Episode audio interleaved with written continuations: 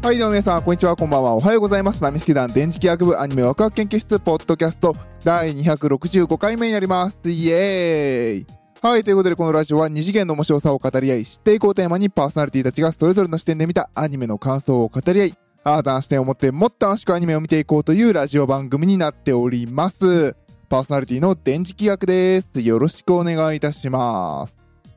はい、ということでね、えー、第265回ということで、えー、今回は呪術廻戦の、えー、感想になります。イェイ。はい、ということでね、えー、ちょっとね、この作品は結構、去年くらいでしたっけ？去年の、えー、秋ぐらいに終わったんでしたっけ？ちょっとあの、遅れてね、えー、あ、秋アニメでやってたのか。で、遅れてみたんですけれど、いや、本当はね、これ来週に回したかったんですよ。今週は、あのーフェイトの映画最終章でしたっけ？の公開があって、それを見て、それをやって、これ来週に回すとかいう予定が私の中にも一応プランがあったんですけれど、えー、まあ今はね、あの世の中の感染状況でね、これは行ったらやべえなと思って、えー、見に行きませんでした。えー、皆さんもあの、お気をつけて自分の身を守ってください。はい、ということで、まあその話はどうでもいいですね。はい、ということで、えー、今回は呪術廻戦ということで、えー、こちらの方ね、うちのラジオで言うともう一人、あのーパーソナリティの一人よね、えー、スワローセブンさんが、えー、先にして私たちの中ではね、確かリアルタイムで彼は見てたんじゃないのかな。あの、エンディング1話が超センス良くてかっこいいよって言ってましたね。私はあまり好みではなかったですけど。なんか、おーみたいな、なんか、なんでしょうね、なんか、やっぱりあの、私たちの中でスワローセブンさんってこう、やっぱどちらかというとリア充寄りなんですよね。こんなこと言うと彼は怒るけど。私はね、陰キャよりからすると、あー、リア充やなーっていう感じでしたね。はい、まあということでね、えー、呪術廻戦、えー、少年ジャンプでね、えー、今、売れてる？売れてるって言い方でいいのかな？売れてるでしょう。もうここまでアニメ化してるしね。えー、作品で、えー、あなんでしょう、バトル枠ってね、作品ですね。バトル枠の作品で、まあ私はね、あの、連載当初からね、えー、ジャンプで、あ、始まったわと思って、うん、合わねえなと思って読まないままになっていたやつがそのままでアニメ化になって、あー、もう俺ジャンプについていけねえなと思った、えー、一つですね。これとブラッククローバーでしたっけの方がでも全然読んでないけれど、アニメ化まで行って、あー、売れてんだなっていう。もうね、自分がどれだけ若い子に追いつけなくなってるかっていうね、あの、リトマス紙の作品の一つですね。で、まあ、まあそういうね、追い目というか、えー、経験もあってね、アニメはずっと貯めてたんですけれど、まああの、ちょっと見てみようかなとふと思って、えー時間がある時に見始めて、で、えー、全部通して見させてもらいました。そうですね。あの、全然面白い、いいバトルアニメでしたね。なんか、自分が今小学生やったらハマるなっていう感じの、いいマン、あのあ漫画じゃないな、アニメで見、アニメで見たからアニメでした。あとは、そうですね、あの、変わってるなっていうところはやっぱり呪術を元にしているので、えっ、と、まあ人間の負の感情を元に戦うっていうところとかの設定をいかにプラスにして話持っていくかっていうところはうまくやってるかなっていう、えー感じはします。で、際立つのは、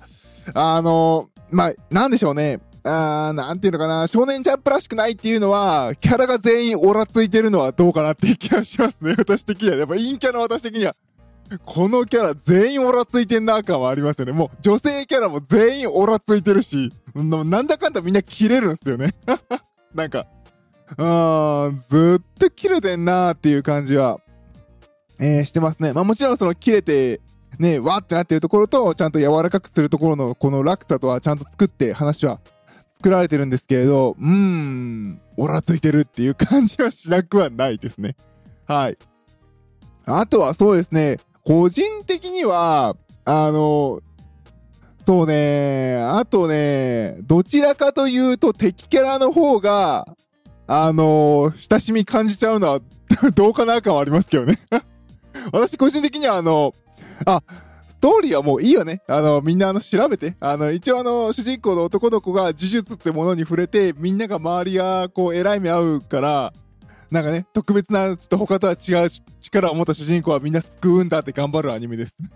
で、まあね、その主人公の中にあるこう、両面スクナが出てくる時が私は一番面白かったですね、見てて。あのね、やっぱ、スクナが出てきて話がどんどん展開していく感じがあったので、まあ、スクナが一番見てて面白いかなっていう感じはしましたね。ああ、スワベさん出てきた、スワベさん出てきた、みたいなね。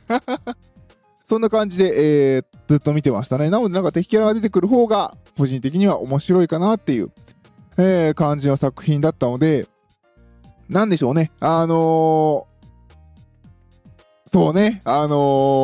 ー、めんどくさいオタク的な視点で言うと、もっと主人公に魅力があってもいいのかなっていう気はしなくはなかったかなっていう作品です。まあもっとね、話が進んでいけばもっと、えー、漫画の方は面白くなってるのかもしれませんけどね。なんか、うん。なんていうのかななんかずっと主人公周りみんなオラついてるんですよね。学生がなんか、ああ、絶対友達になれねえわ、こいつらみたいな感じがして。うん、そんな感じでしたね。いやー、ね。一番そうですね、あの、主人公サイド。まあ、これ主人公サイドなのかな？わかんないですけど、キャラクター的に一番好きだったのは、あの、ミワちゃんですね。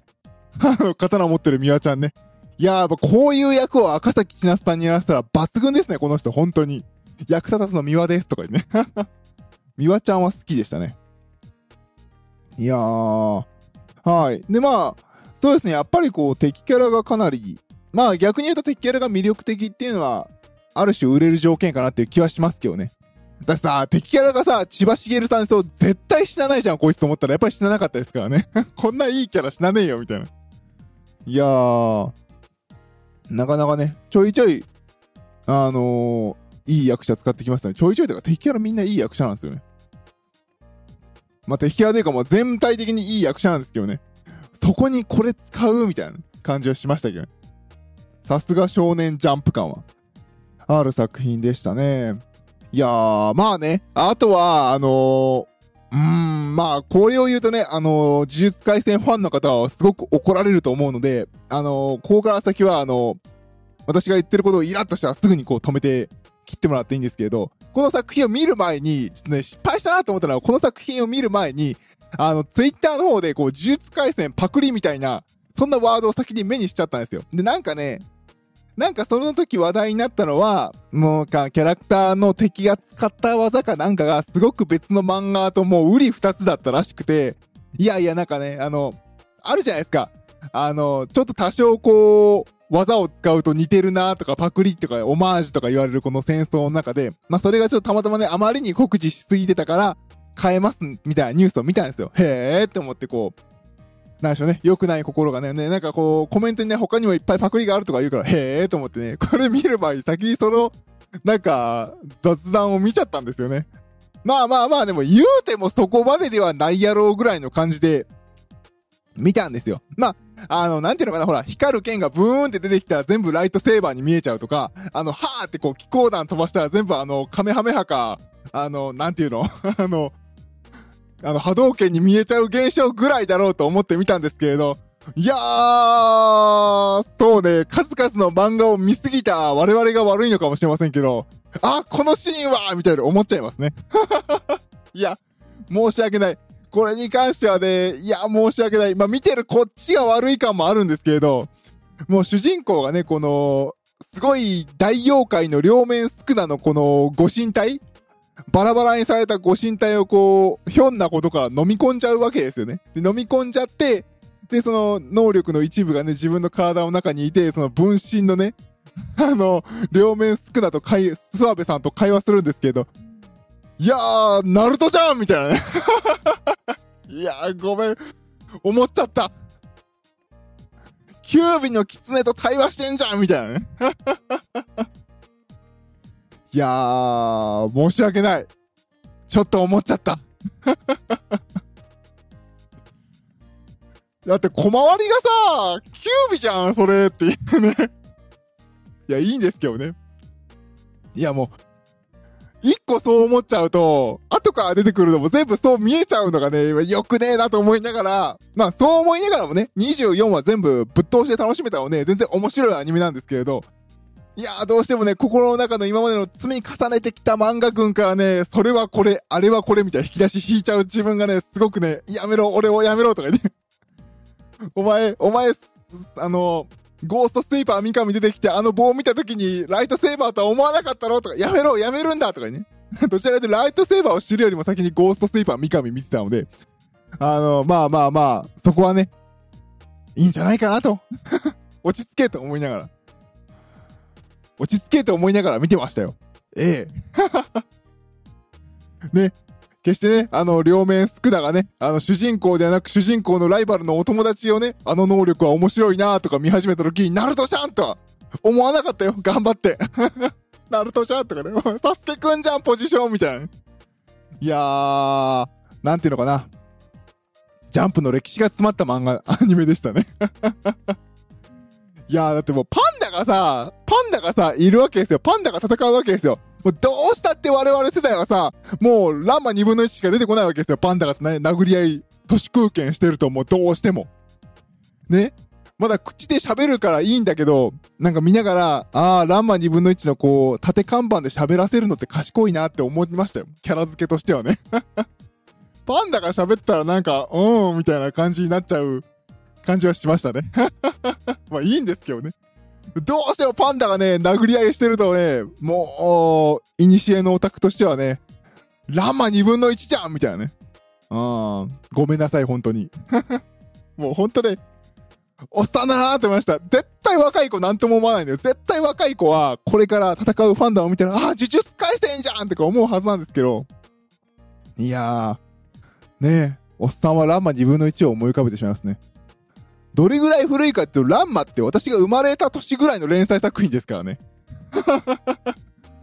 それは知ってるおめえが悪いよって言われそうな気がしますよ。あとはそうですね。まあね、あのー、なんだっけ、固有結界出すわけですよ、フェイトのね。フェイトの固有結界ってなんで、なんだっけあのー、ごもんの、く、なんだっけ全然出てこない。まあ、固有結界みたいなのを出して勝てるとかね。まあさすがにフェイトじゃんとは思わなかったけど、うん、うん、ああ、こういう結界ね、みたいな、そんな理解で読み進めてしまいましたね。はい。ね。あとはあのー、もうそんなこと言い始めるとね、もう全部がね、そういう風に見えるわけですよ。呪術使えないから体術だけで戦う先輩とかね。ナルトじゃんみたいなね。やめろ、俺やめろとか思いながら。えー、見てましたね。いいじゃん、オーラついてる小松美香子さんのキャラかっこいいじゃんと思いながら、えー、見てました。まあ全然ね、何度も言いますけど、ストーリーは面白いので、まだ見てない方は、へえ、ほんまかいなっていう感じで見てみてください。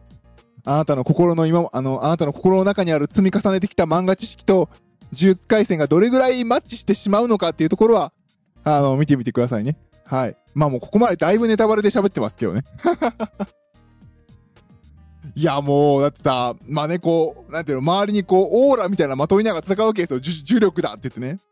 まあ、それ、それはいいですよね。まあ我々もね、そんなもの、そんなものは、そんな表現はないでしょう。こう、今までの漫画山ほど重くされましたよ。オーラだろうが、魔力だろうが、あの、木だろうが、ドラゴンボールのね。ね、まあ、あの、すごいね、あの、ゴリラマッチョが戦うわけですよ。すごいパワー系でバンバンバンバン戦うわけですよ。で、そのゴリラマッチョがパワー系のくせに、呪術を使うと、あの、物と物の位置を入れ替える能力をやるんですよね。ハンターハンターじゃんみたいな。もうね、もうほんとダメ。ほんとこういうね、あの、ツッコミ入れちゃうオタクダメだなと思いながら、見てしまいましたね。ねえさっき言ったミワちゃんもね、急にね、あのー、ハンターハンターの円を使ってね、この、この周りに入ったものをなんか切るとかいう、こう、居合切りをやり出したりとかね。もう、いや、まあまあ、居合切りで能力だったらそれしかないんだろうけどさ、とは思っちゃいましたけどね。いやー、ぜひ皆さんもね、私の気づいてないね、パクリ、いや、オマージュ、いや、まあ、そうなるよねっていうのを見てもらえればなと、思ってしまいましたね。いやー、良くない。ほんとこういうの良くない。あとはね、あのー、キャスティング的には何でしょうね。あ、何でしょうね。あのー、ほら、通にね、あの、主人公がいる、あの、東京校と京都校があって、京都校のメンツがずらーっと並んできて、喋り始めた瞬間、こう、釘宮理恵さんがいた時とか、もう、なんかもうそのポジションを若手に開けてやれよとちょっと思ってしまいましたね。さらっと、あの、キャラ取ってるし、もうそれをあなたの演技聞いちゃうと、もう釘宮理恵以外ないじゃんみたいになってしまうのがね。いやー、釘宮理恵さん強えなっていう。まあ、あとはね、あの、井上まりなさんとかもそうですね。あの、もう、やめてあげてみたいな。ひかさようこさんはちゃんと先生キャラのポジションに行ったでしょっていうそんな感じのね、あのー、見方をしてしまう良くないとこですね。あとはそうですね、田中理恵さんが、田中理恵さんじゃない、田中敦子さん。もう理恵さんとかほんと失礼だろ、名前間違えて申し訳ないです。えー、田中敦子さんがね、敵キャラで、えー、出てるのも結構面白かったですね。ああ、この人はこういうキャラやるか、それは面白いなっていう感じで、えー、見ていました。まあ、あの、なのでね、あの、パクリじゃん、どうじゃんとかひどいことを散々言いましたけれど、あの、面白い作品なので、あの、まだ見てない方は、あの、ぜひぜひ見てみてね、あ、ここのことかとかいう感じで 見てもらえればいいなと思います。あとはね、あのー、ハンターハンターの制約と制約が出たりとかね。もう、おいっていう感じでね、あの、自分の中のこう、なん、あのートックがね、照らし合わせを自動で行ってしまうと、本当良くないなと思いながら、えー、見てしまいましたね。で、まあね、両面少なをね、その体を集めていくっていうのもね、思考と思考の玉やんみたいな感じもしなくはなかったですしね。いやー、良くない。本当に良くない。あの、絶対にあの、今見る若い子らは、そんなこと絶対思わずに、あー、呪術廻戦面白いって見てるはずなんですよ。その心を忘れないでほしい。そしてね、いつか少し大きくなって、ハンターハンターを見てね、あの、ナルトを見て、呪術廻戦のパクリじゃんっていうところまで行ってほしいですね。ね。あの、こういう逆転現象がね、起きることが、あの、またね、あれってそうだったんだっていう一つの気づきとかね、一つ一つがパブリックドメインになっていったんだなっていう、一つ一つ漫画はね、積み重ねてそれが引き継がれて、えー、前へ進んでいってるんだなっていうね、気づきをね、若い子たちに与えて、進んでいってもらえればなと思う良い作品でしたね。まあ、あとはね、この呪術廻戦に、まあ今後ね、今後あの展開的にあるとは思うんですけど、もうちょっと松岡義嗣くんにあの、のキャラをもうちょっとね、あの、ペッパーくんを出していただければなというのは個人的な、えー、感想でございました。はい、ということでね、今回は短いんですけれどもね、あの、こんなところで終わりたいなと思います。皆さんはね、呪術廻戦いかがだったでしょうか？まあ、普通にね、面白い作品なので、あの、ぜひぜひ、あの、見てみてください。パクリちゃんとか散々言いましたけど、あの、それはね、あの、めんどくさいオタクが、あの、先にそういう知識を得て見てしまった結果なので、普通に見れば普通に面白い作品なので、あの、ぜひ、あの、楽しんで見ていただけたらなと思います。はい、ということで今回は呪術廻戦の感想でした。それでは、バイバイ。